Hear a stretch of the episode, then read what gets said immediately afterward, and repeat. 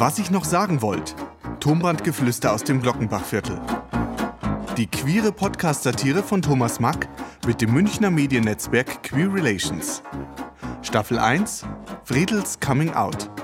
Folge 2 Im Glasscherbenviertel. Muddel ist Ratschen mit der Nachbarin, ja, das kann dauern. Also, was ich sagen wollte. Das mit diesem sogenannten Glockenbachviertel, also, dass da etwas nicht stimmt, das haben wir gleich schon gemerkt.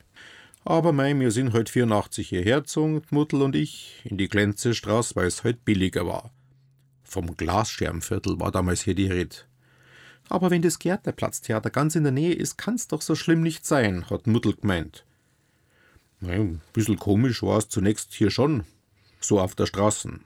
So Familien oder Pärchen, die hast du kaum hier gesehen.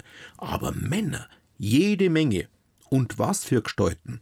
Manche so ganz in Leder mit Bart und Kappe, dass du gleich fürchten hättest können.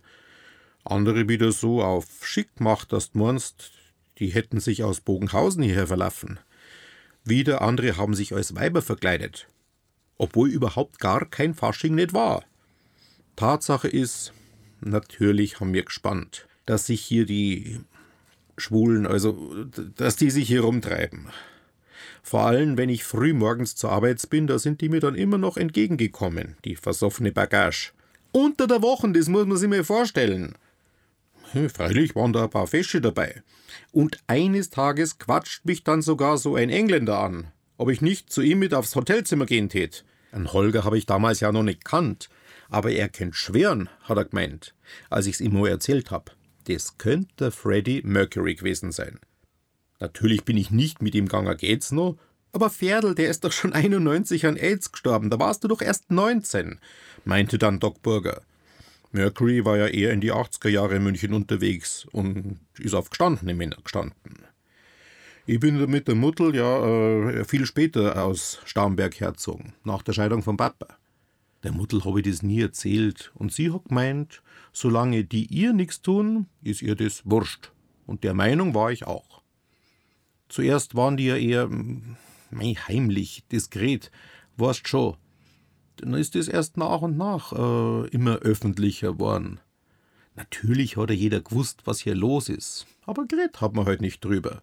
So wie beim Sedelmeier, bis der Schlang haben. Anders worden ist, als der Berliner Wobereit es gesagt hat mit dem, und das ist auch gut so.